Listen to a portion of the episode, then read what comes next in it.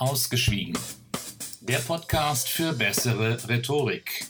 Wir brechen gemeinsam dein Schweigen. Hallo und herzlich willkommen zu Ausgeschwiegen, dem Podcast für bessere Rhetorik.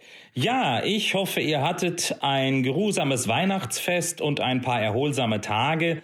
Heute ist der 31. Dezember 2018 und ich dachte mir, ich melde mich noch mal kurz mit einem Tipp zwischendurch sozusagen als Rausschmeißer für das alte Jahr. Eigentlich ist es kein Tipp zwischendurch, sondern vielleicht eher ein Spruch zwischendurch. Also, der Spruch geht wie folgt. Mach's Maul auf, tritt fest auf, hör bald auf. Nochmal. Mach's Maul auf, tritt fest auf, hör bald auf. Ja, was will uns dieser Spruch sagen? Zunächst mal der erste Teil, mach's Maul auf.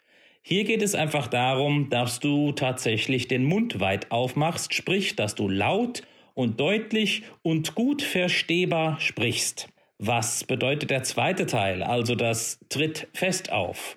Nun, das bedeutet, dass du fest auftrittst, das heißt also sicher, selbstsicher und selbstbewusst dich vor dein Publikum stellst, wenn du redest und eben einen festen Auftritt hast, eben eine sichere Ausstrahlung. Kommen wir zum letzten Teil, nämlich dem Hör bald auf. Ja, was ist damit gemeint?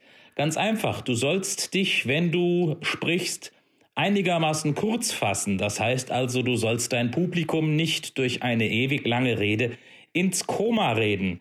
Nehmen wir Fidel Castro als Beispiel, der alte Geiger von Kuba. Der hat im Parlament gerne mal stundenlange Reden gehalten. Das heißt, dieser Mann hat vier, fünf, sechs, sieben oder mehr Stunden am Stück ohne Pause geredet. Da fällt natürlich auch der fleißigste und treueste Fan ins Koma. Deshalb der dritte Teil, hör bald auf, sprich, fasse dich kurz, bringe die Sachen, die du erzählen willst, auf den Punkt und rede dein Publikum nicht ins Koma. Also, das wäre als Rausschmeißer für das Jahr 2018 mein Tipp zwischendurch, eben der Spruch, mach's Maul auf, tritt fest auf, hör bald auf.